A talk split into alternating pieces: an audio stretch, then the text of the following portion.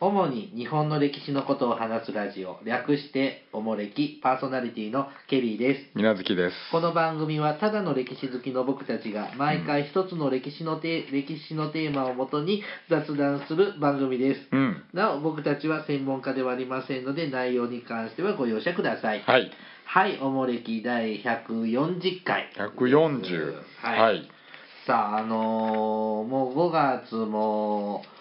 入ってるんですけども、あの春休みにですね、春休うみ。んはあのーちょっとケリさん、いろいろ遊んできた一つにね、京都のね、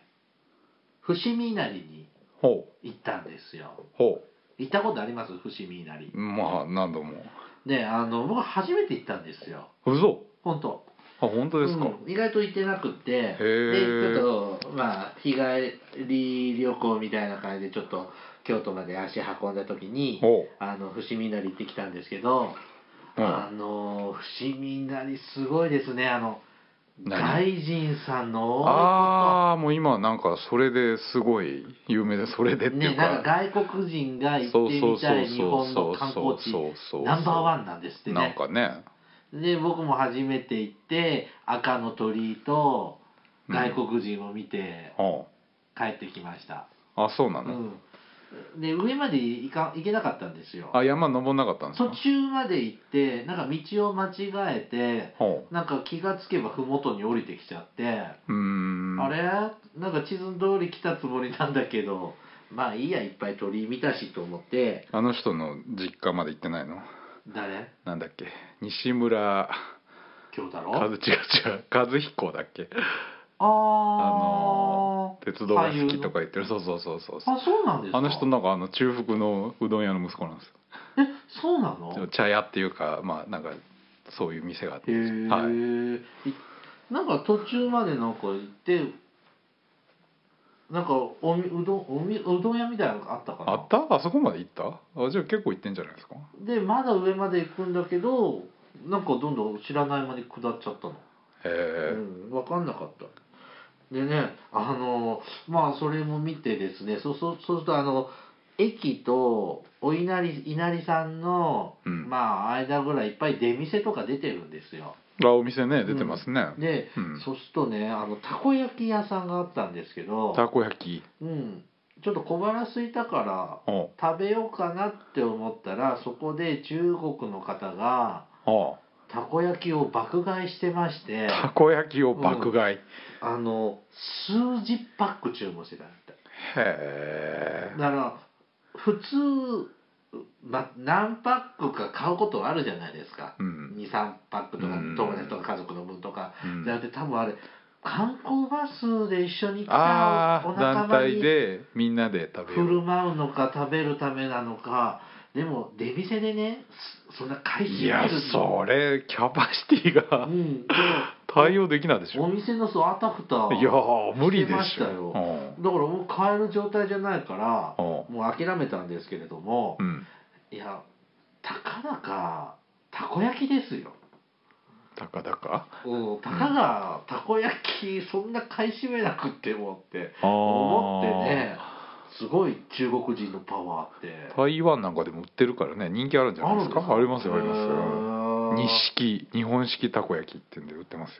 すよ中国式のたこ焼きもあるのわかんないけど台湾ではありましたよへー屋台でなんかねあこれが爆買いかって思って違うだろいやでもそうなんじゃないこうやって何でも まあまあまあまあ確かにね配信のあー爆買いなのかなと思ってちょっと感心したいうや敵屋さん大喜びじゃないですかーうんんでしょうね安い材料でん美味しく作ってますからね、ねでもねこうあのあそこその伏見稲荷で、まあ、いわゆる門前町みたいなのがあって、うんあのーそこ行ってちょっと思ったんですけどあの伏見稲荷の門前町のところにほうあのー濡れせんべいとかあ焼きたてあのおかき屋さんとかね最近ありますね売って新しい店るお店があったんですけうど、んあれってどこにでもあるねいやそうでしょ、うん、なんかお伊勢参り行くとお伊勢さんにもああったしそうそうなんか僕境港にいたら境港にいたことあるあるあるし東京とかでもあるし京都もあるあるある奈良にもないあるうんわかんなないんかなんかそまあの、どこでもありますね最近なんか観光市に行くとど,、まあまあまあどこでもあるよねあれ遅延店みたいなもんなんじゃないのチェーン店だからわあとかんないけねど和雑貨のお店なんかガッツとかもあーあ,、はいはいはいれも同じ店そのうそうそ作うそうりがそうそうあっちにもこっちにもあってあれってチェーン店なのかなまあなんかね根っこは一緒なんじゃないですかねえなんかなんか見慣れない頃はあーって思ってうんもうわわわけ和物の小物とか好きなんでう、んなんかあったら買ったりするんですけど、うんはそのは初めて見た頃はあー珍しいあそうこんな感じのってあったらいいなっはいはいはいて思ってたんだよって思って旅先で買ってたんですけどうんここにもあるじゃんうんあっちにもあるじゃんってそ思ううとそうそうだからありがたみがうせそうてそうそう何なんでしょうねあれって思って ねまあねまあ外国の方は喜ぶんでしょうからねそうまあねねさあえっ、と今日はですねえっ、と久々にちょっと鉄道関係のうんおうネタを電車はいやりたいと思いますがなんでしょあのーこの春にねううん北海道新幹線がああできましたねはうんでもうこれで鹿児島からうん北海道まで新幹線で。四つの島がはいあー四国はないのか四国はないですけど そうねかあの行けるようになったんですよね。はいはいでこの北海道新幹線が開通してですねあの東京東京うん札幌札幌が日帰りで行けるようになったんですよ鉄道でああ行けるかお行けるんですよ東北北海道新幹線はう東京からは函館新函館北東って駅でしょ、うんでその新函館北斗からは在来線特急、え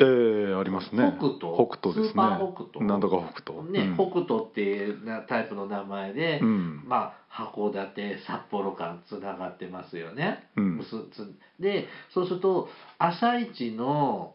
函館行き新函館北東行きおうの新幹線で函館まで行ってそこで在来線特急に乗り換えておう札幌にだって4時間かなんかなんでしょ新あの幹線北海が道新幹線でね、ええ函館東京函館間がね、はい4時間であと何時間かかかりますよ2ね時間で行くかな2時間うんちょっと昔乗ったよね、乗ったねで、うんそうするとそれで札幌まで行くとおう札幌におう3分間滞在できるんですよえ 日帰りちゃうやんその3分滞在して 実際無理やんで函館行きであ函ー館で東京行きってそりゃひでえな乗り換えると日帰り可能なんですよ3分えそん なんなん3分なんですってへえろうん別のあの鉄道系のポッドキャストで言ってましたあ、本当に、うんへまあ、乗り鉄の方にはありがた いえいやいやいやいやいやいやもったいないでしょもうでも、まあ、一応可能になったとへいうえあそうですか、はあこーとででだんだんこうスピードが速くなって、うん早くこうあっちとこっちと行けるようになりましたが、うんねえっ、とまあ昔はもっと移動時間がかかってたわけじゃないですか。うんそらね、うん、でど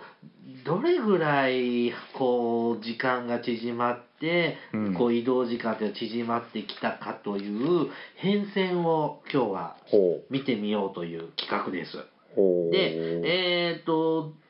一番こう紹介しやすいのが東京大阪間うんなんでまあまあ日本のね大動脈大動脈ですね、大大大動脈ですから、うんちょっとそこ東京大阪間を、えー、と基本にですねほ、うえー、と編成を見ていきますでうんちなみに現在うん今ですね東京新大阪間は新幹線で移動するとどれぐらいなんです所要時間今なんだっけ3時間切れるぐらいでしょ、 3時間大体今2時間半ぐらいでうんすね、 2時間340分か、ね、さあ昔はどうだったのかっていうのをじゃあちょっと見ていきますまずですね、えー、と古代中世の時代うん、うん、ですねえっ、と運客運客何ですか、運気役、雲脚はあれですね蘇葉町の時代のあ税を中央に納めるための農民の負担ですねそうすると、まあ、当時は武蔵の国かなまあ東京ならそうでしょうね、うん、大体東う京、あの当時は武蔵大体今の東京からん、大阪までは大体20日から30日ぐらいかかあってたあまあそうです都だからまあまあ京都なのかな京都そうかまあまあ1日プラスぐらいですかね大阪ならそうするとまあ大体大体2 3 0日、 2 3 0日うーんこれずっと海沿いを歩いていくのかな東海道ならそうでしょうねうんそんな感じでかかってたようですへえで、えー、と江戸時代になりますと,、うんえー、と道路が道うん路まあ街道ですね、うん街道が整備されてきますので、えー、と東海道53次うんで大阪まではプラスアルファいくつかしかそうやねある京んです都からだとまああと1日か2日の行程ですね、そうすると江戸大阪間が普通の旅人でうん18日程度うんうんかかったそうですうんなるほどやっぱ道路が整備されると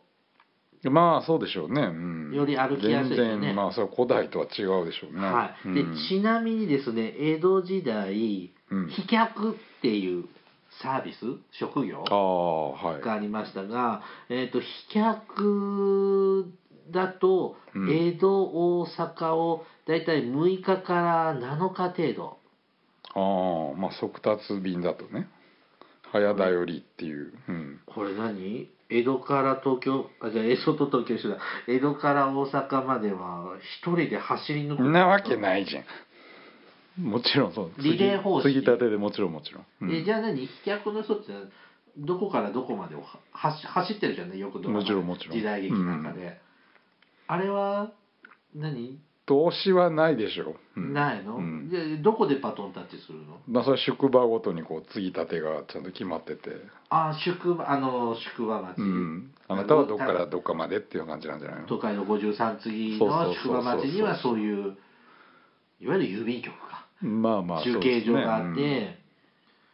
そうですねなるほどねそうやって言っててあと、うんこういうのもあったそうですね4日うんギリかな4日限り4日切り仕立て4日切りしたて飛脚っうんていうのがあってこれは4日で4日で着きますよっていう便ですねうんむっちゃ早いやんまあもうこれはよっぽどでしょうね緊急事態しか使わないんじゃないですかで超速達っ超超速達ぐらいでしょうねあてことは何もっと足が速い人が運ぶのーどうなんかねでもさまあなんか速達もよ夜はなんか運ばないっていう話だし、まあ、その辺が違う夜運ばないんですか夜はダメでしょだからえ基なん本で街道はもちろん関所とかも空いてないし基本夜は走らないみたいですよあれじゃあ相当に昼朝から夕方までもっぱら昼間朝一に出てそれで4日で東京からじゃあ江戸から大阪まで行くって言うったら、ん大体1日40時間前後で着くってことですそう100キロとかですよね、えー1日これ走るの飛脚だから、まあそうでしょうね、えーこんな若い人しかできない仕事だあねーもちろんあとちなみにもう一丁江戸大阪間早馬の場合だあとあ馬3日馬で3日でもよくドラマでやってますけどね、うん殿がそ早う馬そうさそうせそっうてそうそうこれあごめんねさっきのこの4日で作ったやつが料金が4両かかるそうなんでおおすごすいこれは今で言うといくらぐらいなんですかまあ1両5万ぐらいでいいんじゃないですか20万円20万 えそうすると書き留め1個20万かそうけてそ送うっそうてんの15万から20万ぐらいでしょうねえーバカじゃん高いじゃんいやそれだからよっぽどなんかあれでしょうそれこそ役所とかの緊急のあれとかじゃないですかおーそんな庶民がそのなんだそうですね父既得とかでは使わないと思いますけどそうだよね父既得で4 20万出せそないれはまあねよっぽどのうちならそうかもしれないですけどあーそうするとよく時代劇の中で早馬を出せなんてこっちは今度馬も使うから、うんもっと高いのかもしれないですね、まあそうでしょうねそうすると本当にこう大名家とかうんまあまあもっとももっぱらそうでしょうねそういうのはやっぱり基本的に武士の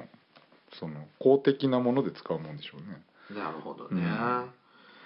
あえー、と続いて幕末になりますと、うん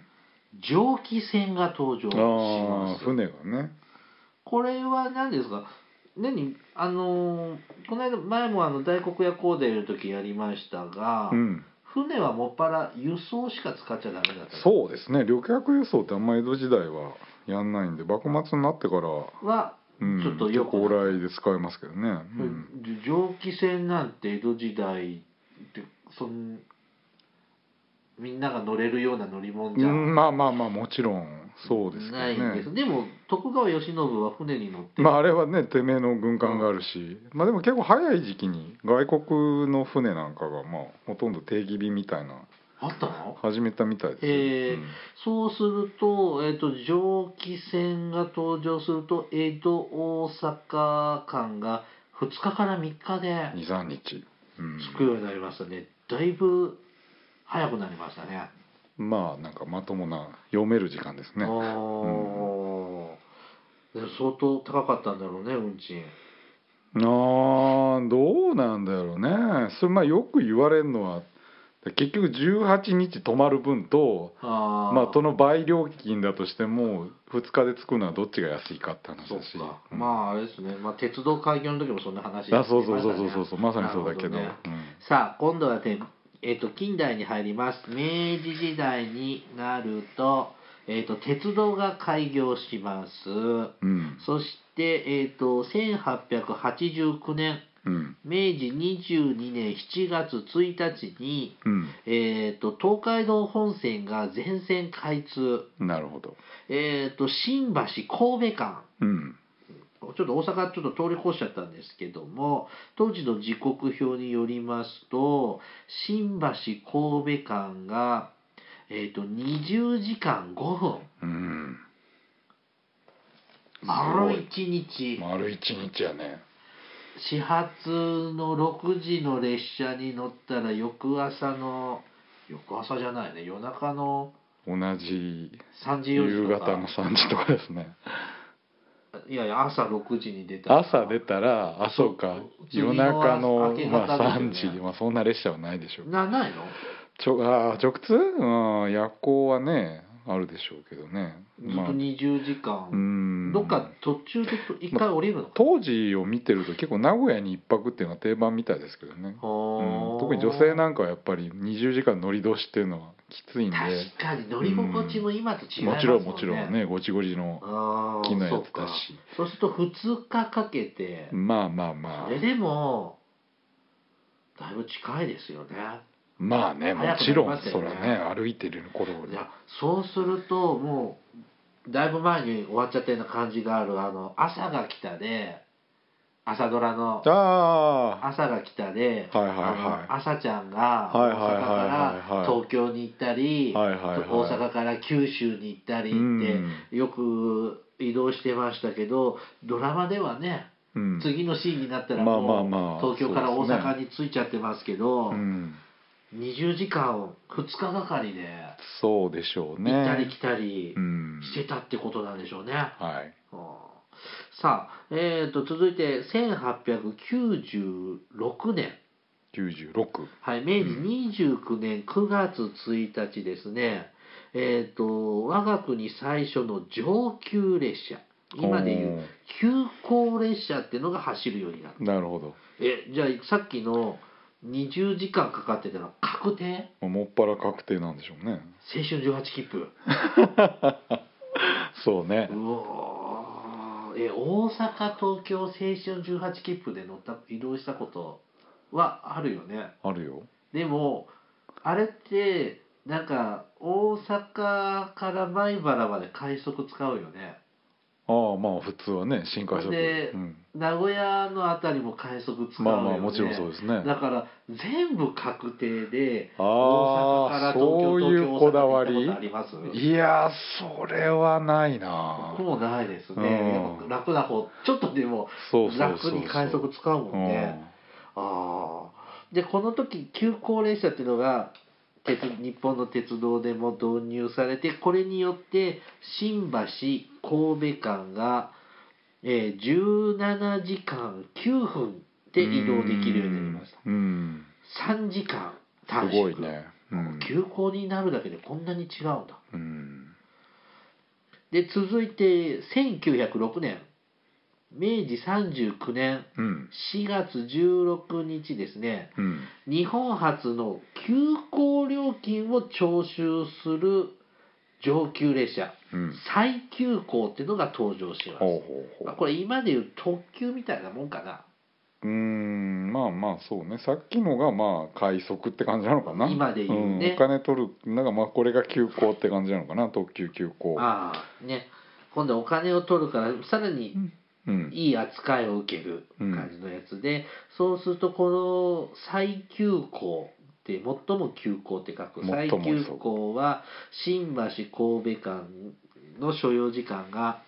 13時間と40分へえ7時間短そうするとこれ縮朝出たら夕方に着く感じになりますねそうやね一応日のあるうちにつけそうですねこれこそ本当に1日で行けるって感うじーになりましんたけどすごいどんどん短くなっていきますすねごいですねさらに短くな早くなってきますよ1909年うん明治42年おもう明治も多末い期でですすねねうんえっ、と10月12日ですね藤川うん安倍川うん大井川天竜川木曽川うんなんか静岡とか愛知にある大きな川ねの、えー、とこのこれらの川にかかっている橋梁を除き伏線化が完成ああ橋以外ねはいはいはい橋はまだ単線なんだけ橋ど、はね、うん、大変ですからねだってこれ大きな川だいかやらーもちろん作るの大変だから、うん他のところが全部伏線になるといわゆる待ち時間が減るそうそうそうすれ違う行き違い時間がが必要ないんで減だいぶ減るのでこれによってまた時間が短縮して新橋神戸間が12時間50分おお短縮あになったので約1時間うんちなみにこれ今神戸って喋ってるから大阪と神戸はどれくらい差っ引けばいいのうー一時ん間まあ当時まあ1時間かかんないんじゃないですかね4 5 0分じゃあ約1時間ぐらい差っ引いたら東京大阪間って感じですね、まあまあイメージはそんなんじゃないですか、さあ続いて1921年大正10年ですねうん8月1日新大大阪阪山大阪山トンネルが完成うんしました、うん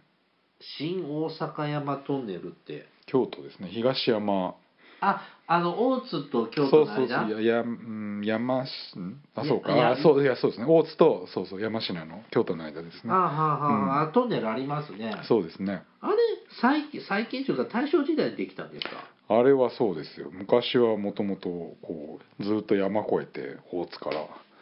今の名神高速で通ってる辺りの山をずっと越えはあてそれこそあの伏見稲荷の裏っちょに出てきてで京都駅に入ってあたんでそんな遠回りしてたんそうですかそうそうそれがショートカットができたわけそう、ですね、うん、一気に山ぶち抜いて、これによって東あ名前が変わった東京神戸っていう名前が変わったああ大正時代に東京東京ステーションができたの、うんはい、東京神戸間で11時間50分すごい1時間12時間切った1時間カットするってそんだけすごいショートカットでねうんまあ相当勾配がきつかったらしいですよああそうなんですか、はい続いて1929年うん昭和になります昭和4年ですねおー昭和四年9月15日にですね我が国最初愛称名付きの特急特別急行おう富士と桜なるほどが登場しましたうんこれでさらにスピードアップして東京神戸間が11時間38分うんまあ、今の新幹線の中でもそうだよね新車両が導入されるとスうんうんうんピードアップするような感じなのかなさくらは今あれですよね新幹線で使われてますね桜は九州かうん、富士って今ある富士はないですね使わないのかないやーさすがに恐れ多いんじゃないですか あのーこれはこの富士とか桜とかツバメとかってなんかうんまあ、まさにね国鉄の看板列車というか、まあ、代名詞ですよねでも燕はできてあるし燕九州で走ってますよねこだまみたいなやつでね九州のあれ新幹線になっちゃったのそうそうそうそうそうあそうなんだ、うん、であ富士って今ないねこ富れ士なんだはねやっぱり場所を選ぶでしょう東海道以外ではちょっと富士は厳しくないそうだね北国に行く列車が富士っておかしいよねリニアリニアができたらあーそう富士だなるほどでそれよりに行かせてあるの かかもねなはいさあ、えっと1930年昭和5年うん10月1日ですね、うんえっ、とツバメが登場します特う急んツバメはいはい、はい、さらに速いっていうそう意で味すもね込められたツバメだってねうんえっ、とこれで東京神戸間が9時間おおー約1時間半そうですなえ2時間二時間半二時間半ジャス9時間ジャストで移動できるようになったから、うん朝出たら昼過ぎには着いちゃう感じ始発に乗ったらまあ夕まあ方まあ前にそうは着でいちゃすうからねですうねんあーはいで続いて1939年昭和9年12月1日ですねうん丹那トンネルが旦那トンネルうん開通します、うん丹那トンネルっはいてどこあそこ熱海とああみ三島か三島熱あ海の神南のとこそうそうそうそうあそうの長いトンネルありますねそうですねあーあこれが開通する前は御殿場線をぐるっと今の御殿場線ではい富士山の方そうそうそうあそのうぐるっ箱根の方とに行っちゃう内んですね陸を回ってたのをうんショートカットでトンネルができちゃったそうんやでねうんそれで、えー、と8時あ東京神戸間を8時間と37分うん1時間以上カットうんあツバメからまあ30分ぐらいですねあううんん20分カットかうんあーそんなもんなんだでツバメが結構画期的でしょあこれが早い9ね時間がうんはいさあここまでが戦前の話なんですうね、んこれ以上戦前戦中はスピードアップはいやー特急が廃止になりますからね、戦争中はね戦争中はねねだからどうんんどんおすなくなってしまいもますちろんもちろんで今度戦後ですほえっ、と1949年昭和24年9月15日ううんですね東京大阪に特急平和っていうのが登場しますうんえこれまで戦後特急列車なかったんでなすかった、うん、えじゃあみんな確定だったんですまあまあ急行なんかはね徐々に復活しますけどああじゃあえこれって別に東海道線だけじゃなくて全国的に特に特急は走ってなかったいや戦前はもう特急は東海道線のこの3本しかなかったんであそうだ富士桜燕しかなかったの地あ方はもうもっぱら急行列車でそうなのそうですあ特別な急行なんであだから名前がついてするそうそうそうそうで今だったらほらもう名前だらけじゃんそうそうそあんうなもう戦前はなかったんだないですねあそうですかでこの平和ってのが最初に戦後出てきた名前戦後に復まあ活、戦後らしい名前ですが特急のうんはい、東京大阪間が9時間ジャストうんあら戦前より遅いじゃないですか、旦那トンネルの前か世に戻っちゃったんですあねーってことはまだまだ復興途中みたいなああまあそうでしょうね燃料事情とかあいろいそうかろあるんでしょうしなまあ路盤なんかもね戦時中相当無理したからあーはいで1950年昭和25年10月1日ですね、うんえっ、と平和さっき出た平和をツバメと改めうんえっ、とツバメが特急列車ツバメが復活しますうんで、えー、とこの燕号は東京大阪間を8時間ジャストうんこれは、ね、機関車もいいのまあそうでしょうできねたし電化区間も伸びてんじゃないかな、うんなるほど、ええ SL じゃなかったの、うんあれ戦前で結構、うん、あどまだどっかまこので頃は SL も前線じゃゃないけどねなるほどな沼津ぐらいまでは電化してたでしょあうー、でん静岡県でそうそう蒸気機関車 SL にに変引わっってた換えてそうそうそはい1956年う6年昭和31年11月19日にうん東海道線全線で電化電化やねで、えーっと、これで、えーっと、大阪東京大阪間が7時間と30分。うんこれ戦前から数えると23年ぶりに時間短縮がうん実現した。おお23年ってすごいですね。丹那トンネル以来ってことねああそうですね単なとねショートカットが実現して以来だからうん事実上鉄道とか電車そのものとか線路の質とかの向上っていうのかなうんが整ってきたのがこんだけ10年か23年かかっちゃったんだうねんまあ電化したらねもう機関車を付け替える必要がないしああうんそうかあれちなみに全関西方面はどこまで電車が来てたんですかだ東海道線全通そう前かうんえー、っとね草津かな前原草津までかなあそういう草こと津名古屋間が一番遅かったんですよ電化あはじゃあ東海地方が遅かったんだそうそうそうあー名古屋と関西の間が最後の電化区間ですねじゃあそうすると当時そのまだ電線電化が終わる前は沼津で電車から名古屋かなうん名古屋まで電気機関車で来てそこで蒸気機関車に付け替えて関西、あーまあ徐大々に阪ま徐々でにだけどうん、そそんだけかかってたわけですねそうそうまあ手間かかりますわな、うん、はいさあ続いて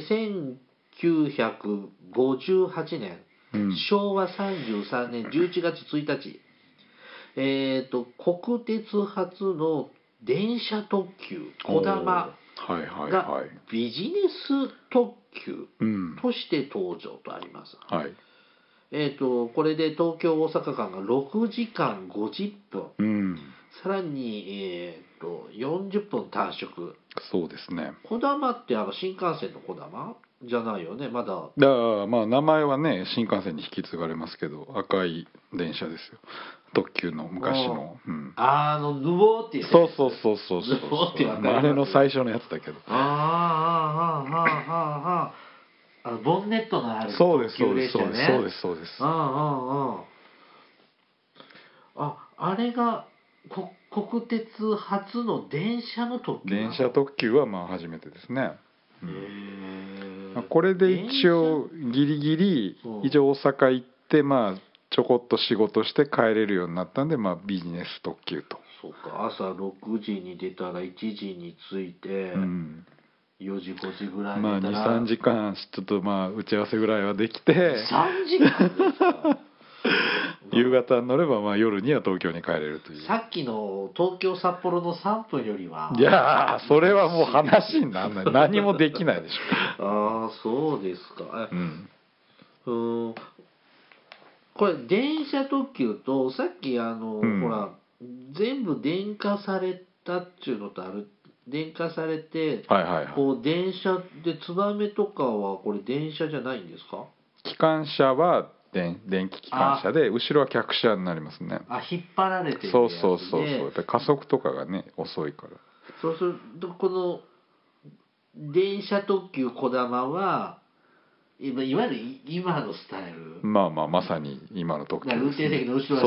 うはすそぐう客そうあその座席になってうそうるそうそうやつの方がスピードを出しやすいし瞬発力があるしねビャンって出るしうんそういう、まあ、さらに最新型が投入されたってことですね、うんはいで次1964年、はい昭和39年10月1日うんですね、東海道新幹線新が開幹業線やね新幹線の登場ですね、東京、今度、新大阪になりますが、うん東京、新大阪間で4時間、うんおーすごい4時ね間かかうん最初はねなんか抑えてたらしいですよる、抑えてたスピードえとか時間うんまあまあ安全性とかもまあちょねっと試験運転も異兼ねて次る元なまあスピードなんでまあちょっと最初はなるほど抑えめだったまだ200キロ、210キうロしてんなまかあっなんかその前ですねた、はういん、で1965年、昭和40年11月1日ですね、うん新幹線開業してから1年後ですね、うんえーっとそうさっき言ったああそうねけあのーちょっと試し運転も兼ねてたのから、うん計画通り、えー、とスピード出すようにして、うん東京新大阪間が3時間10分すごいこれ聞くねこれうんなんか今っぽいですね、まあまあそうですねはいで、えー、と1992年、うん平成ですよはい、平成4年3月14日うん、 300系のぞみが登場して、えっ、とひまあ光号っていうのがありましたが、うん今もありますけど光より速く走って東京新大阪が2時間30分おーこれ今ねさっきの一番最初の話に戻るわけです、ね、まあまあまあ我々のおー感覚ですねまあのぞみってね印象にありますね、うんこう登場した時ねああ最初のやつんああこんなに言ったやつニュねーってしたやつ ね鉄道博物館名古屋にああ名古屋にありますね鉄道博物確か館にで見ましたけど、うん、なんか顔つきが全然変わっちゃったからそうやねちょっとインパクトありましたけどね、うんもう今ないもんねあれねそれさえないねさあラストですほう未来の話です未来はい2045年ああ随分先ですね JR 東海さんがリニア中央新幹線をああ開通させる予定ですはいえー、ととりあえず東京と名名古古屋屋間ですねうん作り始めつつあるみたいですけども、うんえー、と2045年には大阪まで行くような感じになるみたいなうん雰囲気がありますが、うんさてはてですがこれが実現するとですね品川ほう新大阪うんで1時間7分うん1時間でそう東京やねから大阪行けちゃうから今大阪で飲んでんだけどちょっと来ないってあ分かったああまあ確かにねじゃあ途7時ぐらい中に着参加くよできますってなりまねすよね確かに確かにすごいね1時間だってね怖 いねえこんなに早く移動しなくちゃいけないもんなのかなちょっとは旅の雰囲気を楽しいもうっていうやのはまあまあまあそれはねまた別の話でこれ全部あれでしょ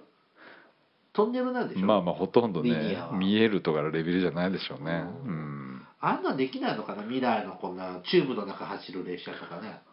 ああよくあのこのアニメみたいな未来未来のあーどうなんだろうねああいうのを作ったりさこれこの飛んでるこれよりさああいうチューブ通して海底走った方が早くないわかんないねえ ねでもすごいですね本当に古代は1ヶ月近くかかってたの一ヶ月がが今2時間半2時間将来的には1時間1時間うーんいこれ原始人あの古代の人が来たら腰抜かしでしょうねああねえ日本列島がキュッて感じになってるねねえそんなすごいですよねちなみにこう新幹線乗り継ぐとほ北海道から鹿児島まででも1日ぐらいかかるのかいやそんなな東京函館で4時間でしょああで大阪ま東京大阪で2時間半2で時し間ょ半もう博多のと博こ多でも博多も2時間3時間切れるぐらいじゃないですかうんそうすると十数時間で224そうですね123時間でいけるのか なすごいねそういう旅のしか絵本あるよねそういう絵本うん、そのなんか青森まで新幹線が来た時に、はい青森から鹿児島までほうを旅するっていう絵本が出てたよ、新幹線で、うへん、えありましたけどねどんどんスピードまあ技術が更新してそういうのを体験するのも昔それこそ夜行列車で旅する絵本とかもあったよね上野から東北とかあそれ知らなあい知らなそれいのこ現代う版か寝なへ台車がこう断面になってるやつえなんかいろいろ技術も進歩するのも楽しみですいねやー覚醒の感ですな、えうんさあ皆さんもちょっとスピードもいろいろ体験していただきたいかと思います。うんはい、ではね、ちょっとお便りを紹介します。手紙はい、はいえっ、と、今和の清五郎さん。だ清志郎じゃないのね清五郎はいあ、うん、そうね。うん違うんだうねん、清志郎さんが好きなのかうな。んはい。ケリーさん、みなずきさん、はじめまして。しりとりには参加させていただいています。今和の清五郎です。うん1回目から全て聞かせていただいています。えー、と私の卒業した山口県内の中学校の、うんえー、と学区内には室町時代大内氏大内が雪舟を雪舟ってあの画家のね絵のね水墨画のう、んを庇護した時に作った雪舟亭うん雪舟の庭うんがあり校歌の3番に歌われていますおーえー、効果の由来の偉大偉人を盛り込むところは、えー、と郷土を誇りとする長州人らしいですね。うんということでその効果のね、えー、とちょっと一部なんですが歴史に香る雪舟のほゆかりの里に血を受けてううん開くは若き明日の窓っていうふうにあるんです。うーんあまり関係あるのかな怒られちゃうから、どういうことえー雪舟が一時的にいたんでしょ一時的よ結構山口は滞在あがあそうな多んいでですすよか、あうんじゃあ長いゆかりの里に生まれてお俺たちも頑張るぜっていうまあまあ古い歴史のあるーそんそういうなことね誰も何も知らないとことは違うんだと、せで雪舟うんうんでしょ、うんまあ、水墨画ねうんまあまあ、ごめんなさい、京都の人に怒られそう ですね。まあだから何もないところに比べれば何もないって言ったら怒られますけど、 はい、えー、と続いて、えー続きを読みますところでお二人は、薩摩大提灯うん大きい提灯ねうん長州小提灯でいいのかなほうという言葉をご存知ですかうん薩摩は西郷大久保というリーダーのもと一丸となるのに比べて長州人は「俺が俺が」とみんなが提灯を持って先頭を歩歩きたがるという意味です。うん長州出身の自分が言うのもなんですが権力志向が強いみたいですうん現首相もそうですねああそうだあの人一応ああ一応山口ですね山口だねあの人最近ちょっと顔悪いよねあそどっかまた悪いんじゃないうかなああそっちのうんあの顔つきが悪いっていうだ違うのあ病的だってことあああまあ大変なんでしょうあれあれ年のせいかなブルドッグみたいな顔にほあっあぺちょったと垂れてるね垂れてくるねなんかまだ昔のあの官房長官やってた時はいいかもしれないあの頃はまあ若いじゃんでも10年ぐらいだよ。 10年一昔ですよねさあ、えっと、取り留めもない話になりますが、これからも楽しみに聞かせていただきますので、よろしくお願いいたしますといただきましたう。んありがとうごあざりいがまとうごす。ざいますね、山口も行きたいな。行きたい行きたい。うんもしかしたらちょっと行くかもしれない。夏に。あ本当にうん遊わびかにんない遊びにです仕よね事に通るだけ。ああ通るだけうん多分通るだけだと思うなんやはい。さあ、続いてね、CCPM さんからいただいてます。 CCPM はいうんケリーさん、目の手術大変でしたね。おつらかったでしょうね。うんリスナー、あリスナーの、えっ、と、みんなケリーさんの健康を祈ってますよ。無理せず、楽しくおもれおもれきを続けてくださいね。というふうに、えーいただきました。うんあ、これ読まなくていいって書いてあっあははた。さあありがとうございます。あのーケリーさんね、あの、2月に目の手術したじゃない。え半沢自慢しましえたが長々とねあんだけね、はい自慢したのにね、うんほとんど心配してませんね、来ないんですあ よ。本当にどういうことなんでしょうね。なんかちょっとこう大げさに言った方がいいんじゃないちょっもとうね、かわいそうだったらね、なんか、あの、今も痛くてとか今ね、あの、いや 痛くないんだけど、あの、痛くもないし、あの、ほんと手術して、もう、何ヶ月か経って、うんあの、し視力も元通り戻ったんですけど、あそあのー今ね、あのー緑内障が出てて、うまたかいなうん、で、あのーこのととりあえず網膜剥離の手術をうん終えてから、ほうあのー次緑内障のっていうので、うん続きの治療を始めてて、うんで自覚症状ないぐらいなんですけど実はあの視野のね上の方が僕も欠けてるんですよ。へえで、あのー初めて視野検査で見えてないのが分かってちょっとびっくりしたんですけどこれあの手術とかしなくてうんあの目薬あであらしいあですのね眼圧を下げるんだよね下げるので、うんあの続けていけばういんいそうなんですが、うんもともとそんなに僕の家は名眼球はいい眼球じゃないいい眼球じゃない遺伝的なとこあるみたいで、へえあの母も緑内障なんだってあそうですかおばも緑内障なんだっておーだからそういうあそう遺伝子みたいねうんなんであのもう今はねこう皆さんの美しい顔をきちんと見れあますのであよかったですね、はい本当あの心配していただいてありがとうございます、うんはいあのケリーさんあの目は不自由ですけどうんあの不自由ってほど不自由じゃ不な自い由でっすてけどほどでもないないけど、まあ、あの口はまだ達者なんでそうですか大丈夫だと思い ます